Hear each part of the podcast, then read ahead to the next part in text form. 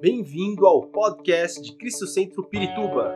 Para ficar sabendo sobre tudo de nossa igreja, acesse cristocentro.org.br ou siga-nos através do Facebook e Instagram como Cristo Centro Pirituba. Você também pode ver essas e outras pregações no formato vídeo em YouTube barra Cristo Centro Pirituba Oficial. Seja bem-vindo à nossa casa apostólica. Nós vamos seguir com é, nós vamos seguir com o nosso tema. É, a quem o nosso tema está baseado numa, numa pergunta que Deus faz em Isaías capítulo 6, e ele diz assim: A quem enviarei? E aí nós estamos trabalhando com isso, dando respostas, né? O objetivo, como domingo passado nós fizemos, e eu fiquei muito feliz, fiz um chamado de desafio para servir a Deus para quem quer responder o chamado de Deus. E muita gente veio à frente, eu fiquei muito feliz porque vieram muitos jovens. Isso encheu meu coração de alegria, isso me levou lá atrás, num tempo em que as pessoas respondiam facilmente ao chamado de Deus e deixavam tudo para servi-lo, sem medo, sem temor, sem restrições, sem condições, né? E eu louvo ao Senhor, porque o Senhor ainda está despertando no nosso meio o chamado dele Há muitas vidas, e muitas vidas têm sentido esse chamado de Deus. Hoje eu quero falar sobre algo que talvez você diga, ah, mas o que isso tem a ver? Tem muito a ver, tem tudo a ver. Porque nós vamos tratar de um tema que é muito importante para nós, que nós, como cristãos, temos que saber, temos que entender, temos que ah, compartilhar e não somente isso, algo que nós temos que viver como cristãos. É, nós fomos alcançados pelo Evangelho de Cristo. E o Evangelho, é, é, a palavra evangelho, ou a palavra evangelizar, evangelismo, é uma palavra, é um conceito que é nosso, que é exclusivamente nosso, praticamente exclusivamente nosso. Né? E que não se usa é, em outros lugares. A palavra no original, a palavra evangelho, significa boas novas. Ou ainda pode significar boas novas de vitória. Amém? Então, o que é o evangelho para mim, para você? São boas novas de. Amém. Uma mensagem de vitória é, é muito significativo. No Antigo Testamento, ela é usada apenas nas profecias para referir-se ao Novo Testamento. Por exemplo, Salmos capítulo 40. Salmos capítulo 40, versículo 9 e 10. Salmos 40, 9 e 10 assim: Eu proclamo as novas de justiça na grande assembleia. Como sabes, Senhor, não feche os meus lábios, não, presta atenção, não feche os meus lábios, não oculto no coração a tua justiça. Falo da tua fidelidade e da tua salvação. Falo da tua fidelidade e da tua salvação. Não escondo da grande assembleia a tua fidelidade e a tua verdade. O que está dizendo o salmista? Senhor, eu falo, eu não escondo, eu não oculto, eu falo. Onde eu vou, eu falo da tua verdade, da tua justiça. Eu não fecho meus, meus lábios, eu não oculto no, no meu coração a tua justiça. O que ele está dizendo é: eu vivo. O mundo ouve, o mundo é, vê o que eu sou, o que eu tenho na minha vida. Eu não escondo isso. E é isso que Deus quer de nós. É, é, é, Isaías 40. Nós lemos Salmos 40, agora Isaías 40, versículo 9. Diz assim: Isaías 40, versículo 9: Você que traz boas novas a Sião, suba ao alto monte. Você que traz boas novas a Jerusalém, erga a tua voz com fortes gritos. Erga, não tenha medo. Diga às cidades de Judá: aqui está o seu Deus. A palavra tra traduzida é Jeová chamar. aqui Deus está presente. Deus está aqui. Então, é a palavra que representa toda a mensagem cristã, e é essa mensagem que é a mensagem de salvação, que traz a salvação para nós. O evangelho, ele não pode ser descoberto por processos intelectuais. Não, nem muito menos por ideologia. O homem não descobre a Deus. Você não consegue descobrir a Deus se Deus não se revela a você. Nunca, nunca descobrimos a Deus, Ele se revelou a nós. Nunca buscamos a Deus, Ele nos buscou primeiro. Nunca amamos a Deus, Ele nos amou primeiro. É sempre assim. Toda iniciativa, todo, todo passo, Ele deu primeiro para nós outros. Ele caminhou em nossa direção, ele veio, ele nos encontrou e ele disse: Eu estou aqui para te amar, para te salvar, para te libertar e te curar. Eu quero ser teu Deus e teu Senhor. Oh, aleluia! Mais que tudo, eu quero ser o teu Salvador. O objetivo de evangelizar é proclamar o Evangelho. A mensagem do Evangelho é trazer esperança então, a evangelização nasce no coração de Deus. Ela nasce na intenção de Deus para conosco. Então, o evangelho, a evangelização e a salvação são inseparáveis. São o evangelho sem a evangelização é apenas clubismo, é mais um clube onde nós vamos, nos reunimos e estamos com os irmãos, glória a Deus, abraço, que lindo e tudo mais. Não, o Evangelho nos traz a salvação que precisa ser vivida. O que é a salvação na minha vida? O que significa ser salvo? Isso é o que nós precisamos entender, porque senão nós não podemos nem ser enviados e nós não temos o que dizer quando somos enviados. O que dizer quando somos enviados? Se eu digo, Senhor, aqui estou, envia-me a mim, o que vou dizer? O que vou fazer? E é isso que nós vamos entender. Porque às vezes pessoas se calam porque não sabem o que dizer diante de tanta miséria, de tanta é, oposição. É, nós precisamos, mais uma vez, como cristãos, entender a profundidade daquilo que Deus fez por nós a grandeza maravilhosa salvação, o que realmente significa. O que significa? Se nós entendermos o que significa para nós sermos salvos e como podemos viver essa salvação, então nós podemos responder à, à pergunta do Senhor: A quem enviarei? Envia-me a mim, Senhor, porque eu sei o que eu vou dizer, eu sei o que eu vou falar.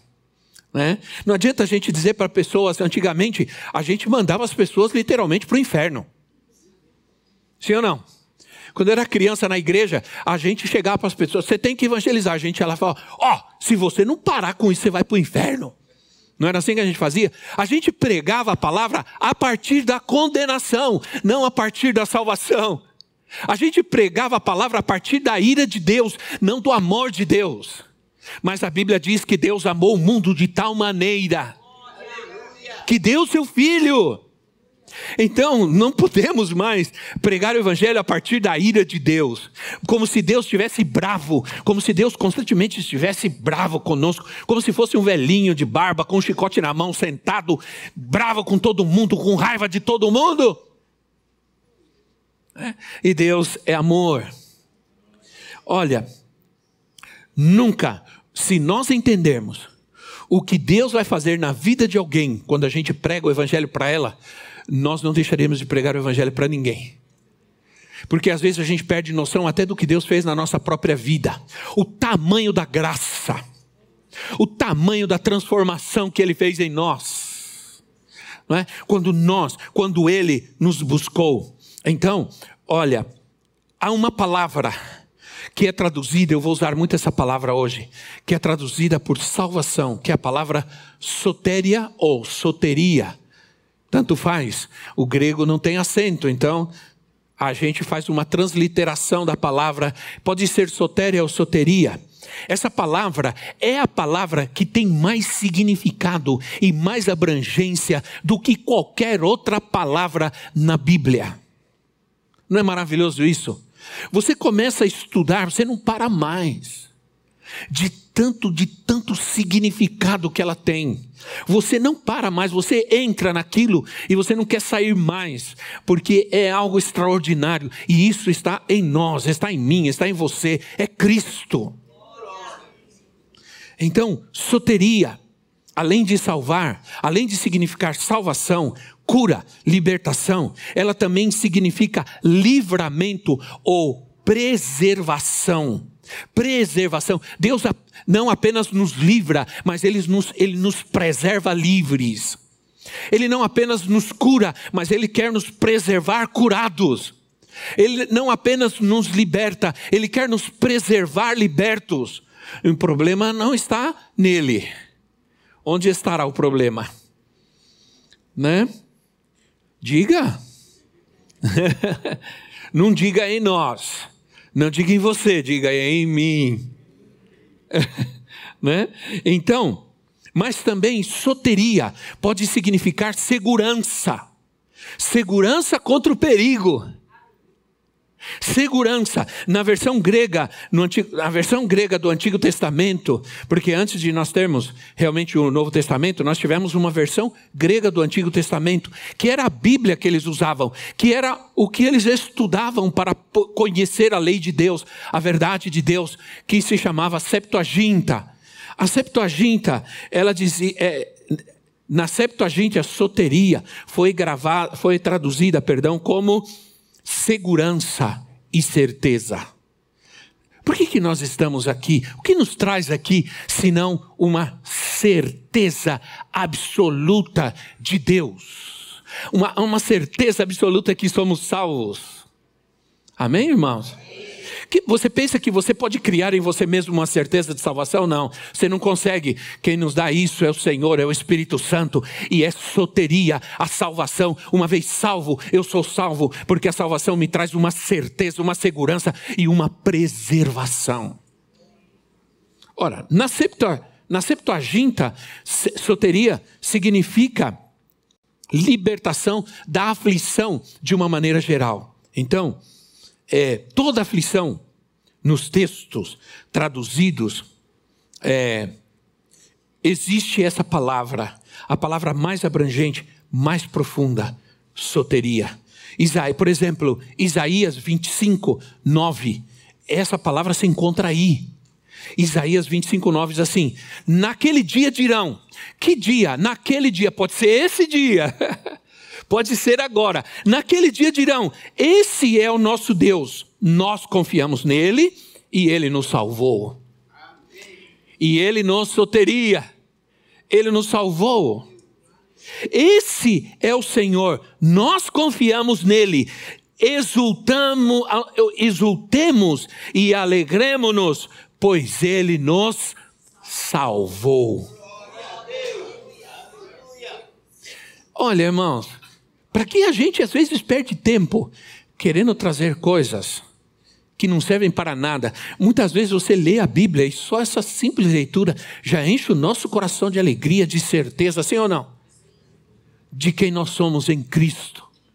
Porque é isso que nós precisamos viver. Antes de dizer, nossa, ah, em Cristo nós somos uma pessoa rica, nós vamos ser ricos, nós vamos ter isso, aquilo que as pessoas só pensam em dinheiro e bênção. Né? Mas nós que precisamos dizer em primeiro lugar é que em Cristo nós somos salvos, e quando você diz isso, diz isso, você está dizendo tudo, tudo o que vem depois disso.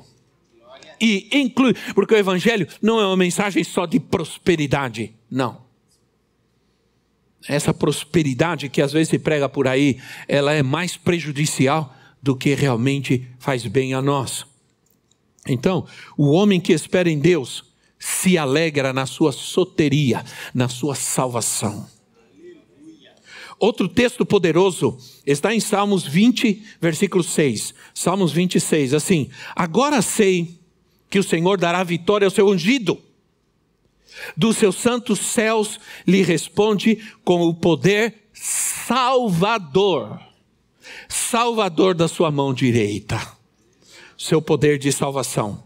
O Senhor dá salvação. O Senhor dá soteria ao seu ungido, ao seu escolhido. Você pode dizer obrigado, Senhor, pela tua salvação na minha vida. Obrigado, Senhor, porque o Senhor me escolheu para me dar salvação. Aleluia. Então, é, portanto, quando os escritores do Antigo Testamento usam essa palavra, ela já é poderosa. Mas quando vem Cristo, ela se torna extraordinária. Ela se torna indescritível. Salvação é o alvo de Deus para cada ser humano que vive nessa terra.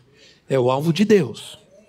Diz a Bíblia que Ele quer que todos sejam salvos e venham ao conhecimento da verdade. Ele quer, essa é a intenção de Deus. Por isso a salvação vem da intenção de Deus, do coração de Deus, cheio de amor e misericórdia. Então, salvação não é algo que eu reconheço que tenho, mas é algo que eu preciso viver. Viver. Preciso andar na rua como alguém salvo. Né? Salvação é o alvo de Deus e o propósito de Jesus Cristo. Não um Deus irado, que precisa ser abrandado para perdoar os homens. Não. Por isso a Bíblia diz que você vem como você está. Né? Venha como você está. É, eu queria me lembrar de uma música que a gente cantava naqueles tempos né, antigos, nossas igrejas antigas, que muitos de nós viemos, né? Que a gente cantava quando vinha, fazia apelo. Eu venho como, eu venho como estou. Eu gostava demais, eu chorava. Me dava vontade de ir sempre lá na frente, só de ouvir essa canção. Eu venho como estou. Porque Jesus por mim morreu, eu venho como estou. Todo mundo sabe, tá vendo? É. É. Eu amava isso, porque diz assim: você vem como você está. Você não precisa melhorar. Como dizem alguns quando você fala de Jesus, não, eu só vou na igreja quando eu parar de fumar, beber, de ter amantes. Nunca. Porque não funciona assim, sim ou não? Diga comigo, não funciona assim. Não, não podemos abrandar a ira de Deus para alcançar nossa salvação. Você vai como você está, todo arrebentado, todo estragado, todo destruído, todo atormentado. Sim ou não? Aí vem Cristo e transforma tudo. Uh! Aleluia. Há tanto do que dizer a respeito disso que nós passaríamos o dia e não terminaríamos nunca falar sobre tudo o que traz ao homem a salvação de Cristo, a soteria. Quando a gente estuda, a gente percebe isso. Que a gente percebe que nós não estamos vivendo nem um décimo, mas nem um mínimo de tudo o que Deus nos dá, nos quer dar. É fácil? Não é. É fa... Não, é fa... nunca foi e nunca será, graças a Deus, fosse fácil. Todo mundo queria. Se vir a Cristo fosse maravilhoso, glorioso, não ter problema, não ter dificuldade, faltar dinheiro, cadu... se fosse, não ia ter um incrédulo nesse mundo, mesmo que fosse nominalmente. Sim ou não? Mas não funciona assim. A tua graça me basta, Senhor, o teu poder se aperfeiçoa nas minhas fraquezas, nas minhas debilidades, nas minhas lutas, nas minhas dores. O Senhor está aí, o Senhor está presente. Então, vamos, vamos perguntar: do que o homem é salvo? Do que eu sou salvo? E depois, em uma outra oportunidade, vamos falar para que eu sou salvo. Mas do que eu sou salvo? O que, o que nos traz essa soteria? Né? Nos mostra a libertação que nos traz a salvação, porque eu preciso entender quando eu vou para alguém, além de sermos salvos, o que nos dá? Em primeiro lugar, soteria é a salvação da enfermidade. É isso que significa soteria, salvação da enfermidade. Mateus capítulo 9, versículo 21, versículo 22. Diz assim: Pois dizia a si mesma: se eu tão somente tocar em seu manto, ficarei curada. Essa palavra é soteria. Ficarei salva. Ficarei liberta. Voltando-se, Jesus a viu e disse: Ânimo, filha, a tua fé te curou. E desde aquele instante a mulher ficou curada. Esse é o poder de Deus. O poder de Deus transforma O poder, o poder de Deus. Jesus está preocupado com as nossas almas, mas ele também está preocupado com o nosso corpo. Porque a salvação é para todo o nosso ser, espírito, alma e corpo. Não é uma obra apenas para uma parte de nós, mas para todo o nosso ser. Deixa eu ler um testemunho para vocês. Todo domingo. Amém? Eu não vou mencionar nome de ninguém, mas se você tiver dúvida que esse testemunho é verdadeiro, você me procura, eu te apresento a pessoa e ela conta para você ao vivo. Né? Então, se um dia eu te ligar e te escrever dizer, me manda seu testemunho, é para isso, tá? Paz, igreja, bom dia. Eu cheguei em Cristo Centro através do meu irmão, que me convidou para assistir uma ministração do querido apóstolo Norma. Então, movida pela curiosidade em conhecê-lo e ouvi-lo, eu fui ao culto. Foi uma ministração muito linda e Deus falou muito comigo, mas no momento do, do apelo não fui à frente. Na segunda-feira eu estava trabalhando e recebi uma ligação informando que minha mãe havia passado mal e estava no hospital. Imediatamente lembrei de algumas coisas que foram ministradas no culto domingo e falei ao Senhor que ele me mostrasse o poder dele. Saí do trabalho e fui direto para casa. Minha mãe já estava em casa. Um, um, pouco mais tarde, nesse mesmo dia, recebi uma ligação de um irmão da igreja. Veja como isso é importante. Veja como isso é importante. Recebi uma ligação de um irmão da igreja me perguntando como eu estava, se eu tinha gostado do culto, e ele acabou me falando tudo o que havia acontecido comigo naquele dia. Falou mais sobre o amor de Deus, e eu recebi Jesus através daquela ligação. Logo comecei a frequentar os templos de oração e trabalhar recepcionando as pessoas na igreja, da igreja, e em quatro meses me batizei. Comecei a fazer discipulado, participava de tudo o que me permitia conhecer melhor a Deus. Também passei por um processo de cura e libertação. Deus começou a mudar minhas atitudes, a minha história. Tive minha paternidade restaurada e descobri minha verdadeira identidade em Cristo. Deus restaurou meu sonho de formar uma família.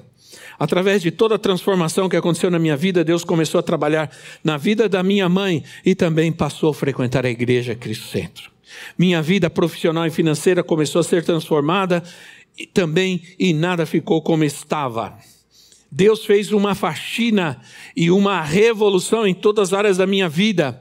Perdi amigos que eu achava que eram verdadeiros, mas em compensação, fiz amigos de verdade na igreja e ganhei meu sonho de formar uma família. O Senhor também realizou. Casei alguns anos depois, minha filha nasceu e hoje toda a minha casa serve ao Senhor. Sou grata ao Senhor porque Ele fez, ainda fará em mim e através de mim.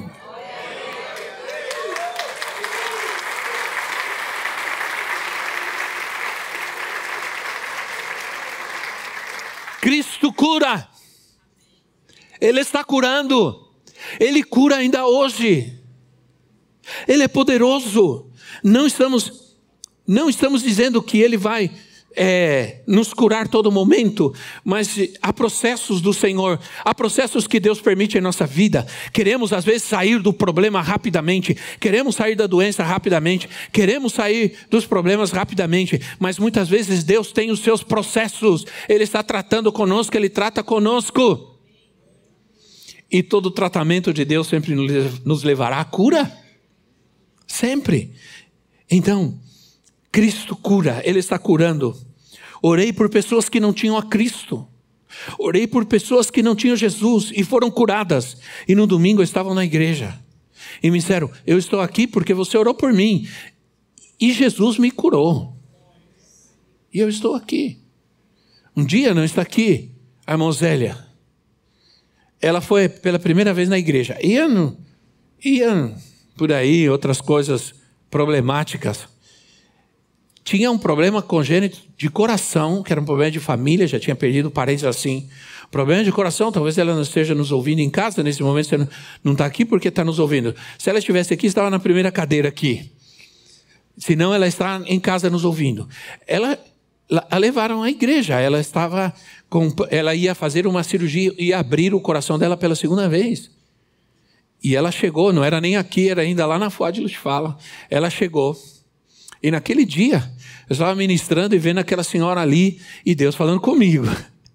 E aí um dia eu não aguentei, parei de pregar e desci e falei assim: olha, eu não sei quem é a senhora, não sei o que a senhora está fazendo aqui, mas quero te dizer uma coisa. Hoje Deus te trouxe aqui porque Ele vai te dar outro coração. Eu não me referia tanto ao coração físico. Eu me referia mais ao coração transformado por Cristo, porque o resto é consequência.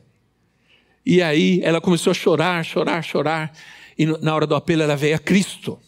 E quando foi fazer os exames finais para abrirem o seu coração, o médico disse: O que aconteceu com a senhora? A senhora não tem mais o problema que a senhora tinha, não vou mais abrir o seu peito. Entende? Deus não apenas quer nos salvar, Ele quer nos curar, Ele vai nos curar. Agora eu preciso crer.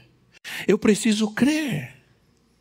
Um dia eu ouvi alguém dizer, não importa, ele, é, uma pessoa contando que ela estava com um caroço aqui embaixo do braço e era, e era um tumor. E ela disse: Não, eu vou orar. Porque já havia um histórico de família e ela começou a orar.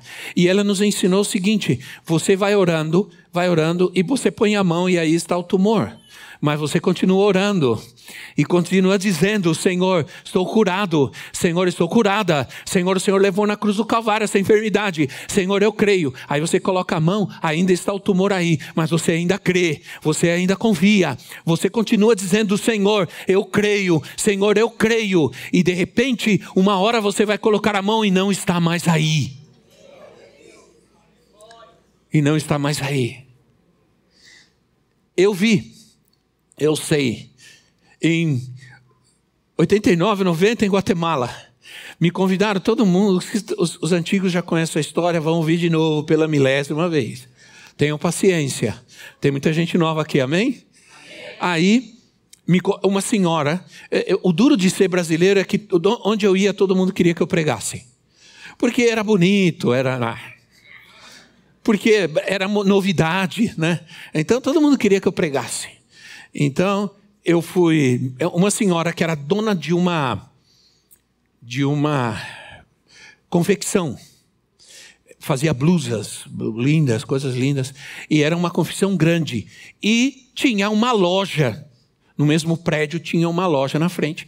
E ela estava fazendo o curso de missões com a gente. E ela me convidou para pregar. Aí eu falei, vou, tá bom, fui. Quando cheguei lá, era grande, um local como esse aqui cheio de máquinas, máquinas, é, máquina de, sei lá, máquina, né? né? Nunca costurei na minha vida, não sei. E se bem que eu faço barra na calça, ponho botão, eu faço.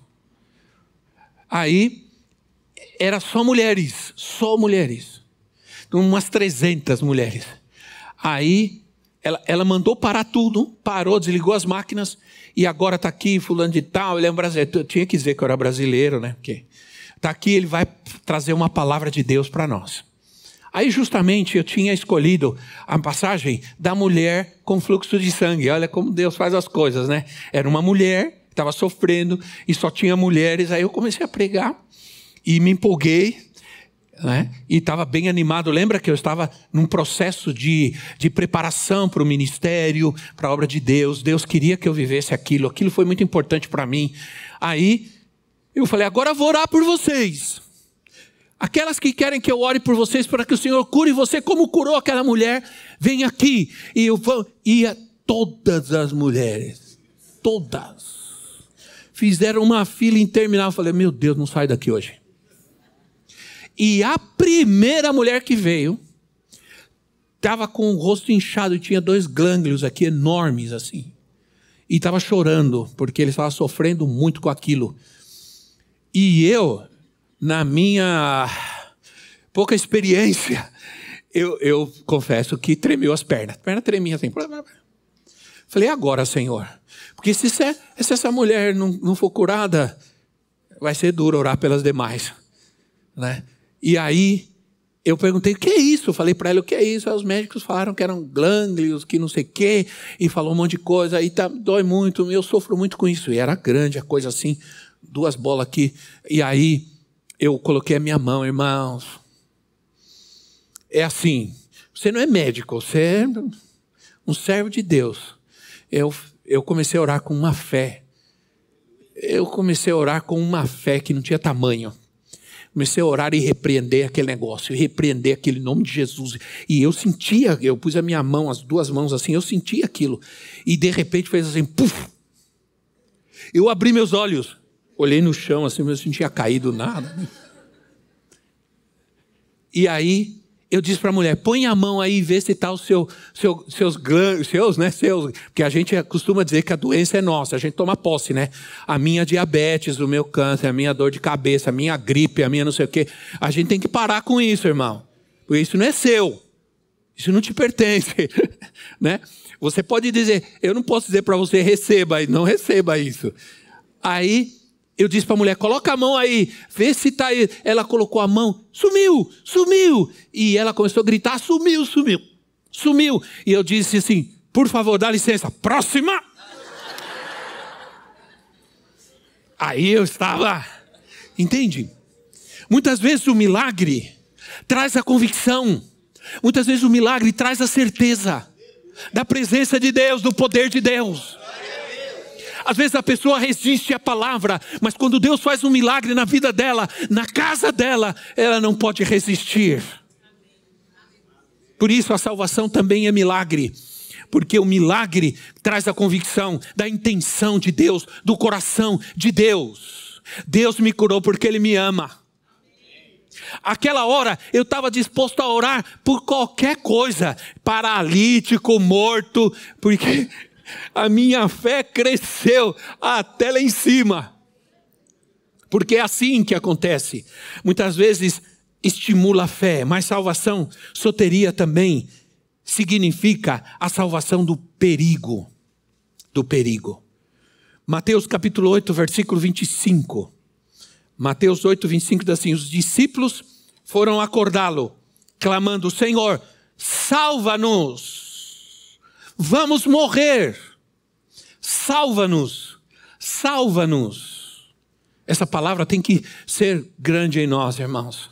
Senhor, diga, salva-me, diga, salva-me. Quando você entende isso, Senhor, salva-nos. Quando os discípulos, os discípulos estavam correndo perigo, clamaram para ser salvos. Eles não pediram um helicóptero, eles não pediram um barco maior. Eles, eles pediram, Senhor, salva-nos. Queremos ser salvos. Às vezes, através da ameaça do mal, a salvação se torna, a intenção de Deus em salvar se torna real em nós. Lembra daquele carcereiro de Filipos, quando Paulo e Silas estavam presos? E Deus os tirou da prisão milagrosamente. Ele queria se matar. Por quê? Porque naquela época, se um preso escapava, debaixo do cuidado de um carcereiro, esse carcereiro era morto. Ele e a sua família. Era a lei.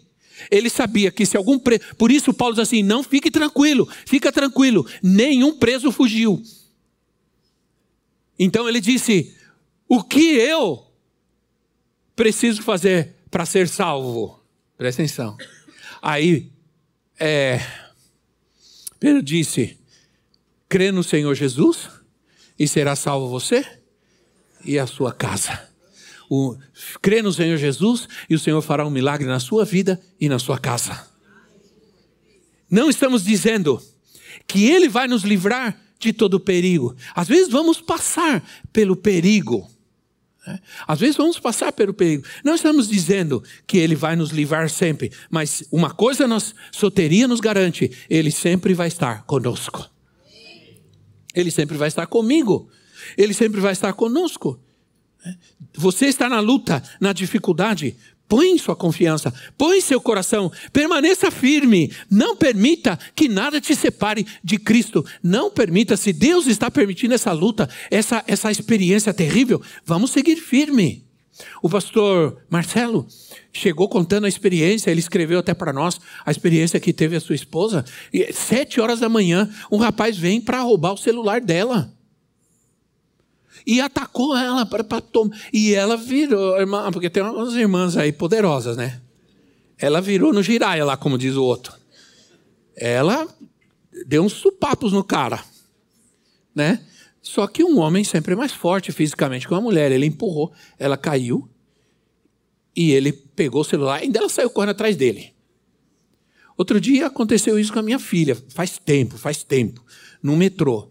Um cara veio roubou para roubar o celular dela. Ela começou a brigar com ele na escadaria do metrô. Virou uma papaiada para todo lado. E aí os dois rolaram a escada do metrô, os dois.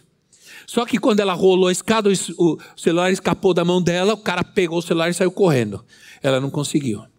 Então, em tudo isso, o Senhor nos guarda. Mas tinha uma irmã alguns de vocês, poucos que estão aqui se lembram dela, a irmã, a mãe do irmão, a avó da Lila, a irmã da Lila. Ela saiu da igreja e ela era uma mulher, lembra? Ela andava cheia de, de badulac, ouro, corrente, um monte de coisa. E ela está no ponto de ônibus, ela é uma senhora fortinha assim. A gente fala fortinha, né, irmão?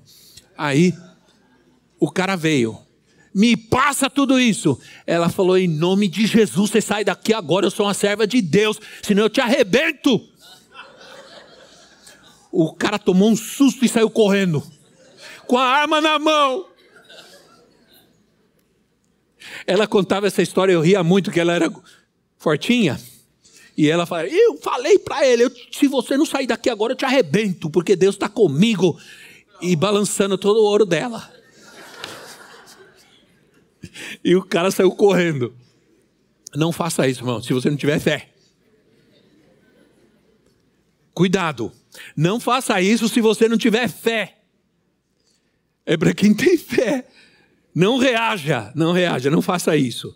Não aconselho, não é um exemplo a ser seguido, mas é uma experiência que a gente, quando a gente entende como a força de Deus está em nós em momentos de perigo. Sim ou não? Em momentos de perigo. Soteria também significa salvação da contaminação da vida. Isso é, como nós podemos andar nesse mundo sem nos contaminarmos com ele? Não podemos humanamente, não podemos. Não há força em nós, não há força em nós. Não há nada que pode garantir em nós que não vamos ceder às tentações desse mundo, a não ser quando somos salvos, a não ser quando temos o Espírito Santo, a não ser quando temos a palavra de Deus. Sim ou não?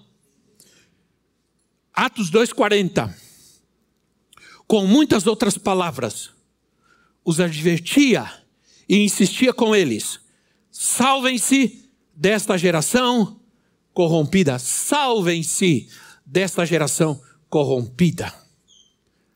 Jesus certa vez disse aos seus discípulos: Vocês já estão limpos pela palavra que eu tenho ensinado a vocês. A palavra que eu trouxe a vocês, que é a palavra de salvação, que é a mensagem do reino, que é o evangelho de Cristo, traz pureza.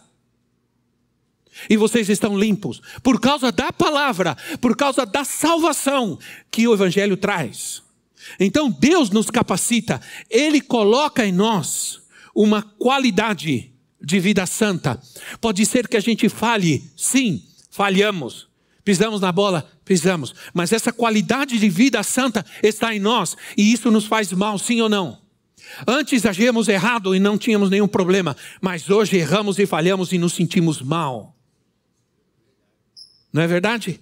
Porque é o Espírito, é essa qualidade de vida que está em nós, de sermos santos, é esse chamado de Deus. A salvação, ela traz esse chamado: sejam santos, porque eu sou. Ele está dizendo: se você quer andar comigo, você tem que ser santo. Só gente santa pode andar comigo. Olha, manter nossa santidade em meio a tanta imoralidade, em meio a tanta imoralidade, manter em nós a verdade em meio a tantas mentiras, somente a salvação do Senhor pode fazer isso. Ou não, irmãos? Por isso, para ir, para levar e ser enviados, as pessoas necessitam ouvir a mensagem do Evangelho, mas elas também precisam ver o livramento e o milagre de Deus, muitas vezes, em suas vidas. A salvação é para todos os homens. Eu me lembro que uma vez eu estava na Praça da República e, e antes de começar o trabalho, à noite a gente distribuía folheto. E eu vi um jovem vindo, peguei um folheto e fui lá: Jovem, eu tenho algo para você aqui. eu tenho algo para você importante para você. Eu estava com o folheto na mão. Ele nem pegou o folheto, ele enfiou a mão numa bolsa que ele estava carregando e puxou uma faca desse tamanho. E ele encostou a faca em mim assim. Ele falou: Eu também tenho algo para você aqui.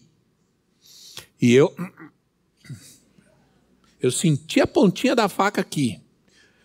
E aí, Deus nos dá coragem nessa hora, né, irmão? Aí eu disse para ele: só que o, o que eu tenho para você é vida. E o que você está querendo me dar é morte. Mas eu estou te oferecendo uma vida nova para você, uma vida. Estou tentando dizer para você que o Senhor te. E a faca aqui. Eu estou tentando dizer para você que Deus te ama e Ele quer mudar a sua vida e quer trazer paz ao seu coração, porque você é um atormentado. Aí eu falei: pronto, agora a faca vai enfiar mais. E ele começou a me olhar. E aqueles olhos de raiva, de ira, começaram a sair lágrimas. Ele começou a chorar. Ele virou a faca, me entregou. Sentamos na calçada. E eu comecei a pregar o evangelho, orei por ele falei de Jesus. O Senhor nos livra do perigo. Eu estava pregando na Praça da República outra vez. Um cara veio com um pau enorme assim. E havia uma roda, ele entrou na roda com aquele pau. E eu estava pregando. Aí ele chegou perto de mim e fazia assim. E eu. E pregando. E não parei. E ele fazia assim, ele tentava, mas ele não conseguia. Parece que alguma coisa segurava sua mão. E ele fazia assim, fazia assim, e não conseguia. E ele ficou com tanta raiva, ele largou aquele pau e saiu dizendo: Não é possível, não é possível e saiu irado e foi embora. E a prova ficou ali de que Deus nos livra no momento do perigo. Amém? Mas Ele também nos livra da tentação, Ele nos livra do mal que existe nesse mundo aí.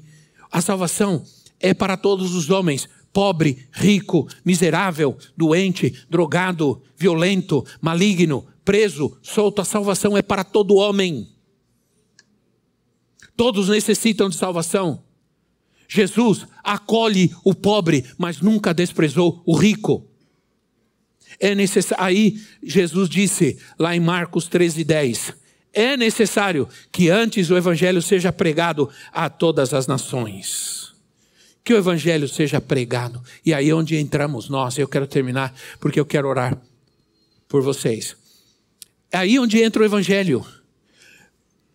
É necessário que o evangelho seja pregado em todas as nações. É o que Deus quer. É uma necessidade do céu. É uma necessidade de Deus. William Barclay disse assim: quando o homem encontra as boas novas, ele não a encontrou realmente até que ele a compartilhe com outros. Vou repetir, porque essa frase é importante. Quando o homem encontra as boas novas, não a encontrou realmente, senão quando ele está disposto a compartilhar com outros. Quando ele responde: Quem enviarei? Senhor? Vira o medo? Vira o medo? Senhor? Ah, envia-me a mim. O Evangelho não é algo que escolhemos, é algo que o Senhor nos dá mas é também algo que é exigido. É. Paulo diz assim, em 1 Coríntios 9,16, ele diz assim: Contudo, quando prego o evangelho, não posso me orgulhar, pois me é imposta a necessidade de pregar. Ai de mim, ai de mim, se não pregar o evangelho. Nós precisamos entender isso, irmãos. Todos aqueles que tiveram um encontro, receberam o milagre de Cristo, foram enviados. A mulher samaritana, quando teve aquele encontro tão poderoso com Cristo, diz a palavra que ela voltou à sua cidade e ela começou a dizer: Encontrei um profeta. E diz a palavra que essa gente ficou tão curiosa que procuraram a Cristo e todas foram salvas. E disseram para ela: Você nos falou, mas nós fomos lá e vimos. Realmente ele é um profeta. Ele curou o endemoniado gadareno. E o endemoniado gadareno queria ir com Jesus. Não, eu quero. Todo mundo entrou no barco para voltar, ele entrou também. Jesus disse: Não, senhor, pode descer. Você vai lá na sua casa. E Jesus o enviou. Você vai à sua casa e fala o que Deus fez por você. Talvez você diga: ah, eu não sei o que dizer, ah, eu não tenho conhecimento, ah, eu não tenho entendimento, ah, eu não conheço a Bíblia totalmente para pregar pra, de Jesus para alguém. Você não precisa. Você não precisa ser um teólogo, você não precisa fazer um seminário para falar de Jesus para alguém. Jesus disse ao endemoniado: vai para a tua família e diga para eles o que Deus fez por você. Você não precisa diz, você não precisa pregar a Bíblia inteira de Gênesis e Apocalipse. Simplesmente se aproxima de alguém e diga o que Jesus fez na sua vida. Não existe testemunho mais poderoso do que esse. Fala do milagre, fala de como ele salvou, fala de como ele salvou a tua família, como ele salvou o teu casamento, como ele te curou. Fala! E o mundo será transformado pelo poder do Evangelho. Aleluia. Fique em pé no seu lugar. Aleluia.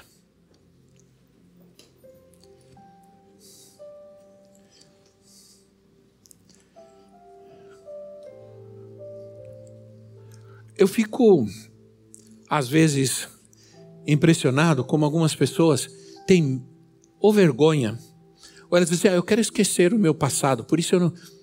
Mas, irmãos, você não pode esquecer aquilo que Cristo fez na tua vida. Tua vida era miserável, tua vida era imprestável. Vou exagerar aqui. Como um bom sanguíneo, agora eu vou ser dramático. Sua vida era miserável. Sua vida, né? Não valia nada. Você era uma pessoa difícil, cheia de problema. Veio a Cristo e Ele fez algo tão grande na sua vida tão poderoso, você não pode deixar de falar isso. É isso que você tem que dizer àquele que precisa ouvir. Então, simplesmente fala o que Jesus fez na tua vida e o que ele ainda vai fazer. Quero orar por você. Feche seus olhos um instante no seu lugar, Senhor. Esperamos que esta mensagem tenha te inspirado e sido uma resposta de Deus para a sua vida. Quer saber mais sobre Cristo Centro Pirituba? Siga-nos nas redes sociais no Facebook, Instagram e YouTube. Ou visite nosso site em cristocentro.org.br.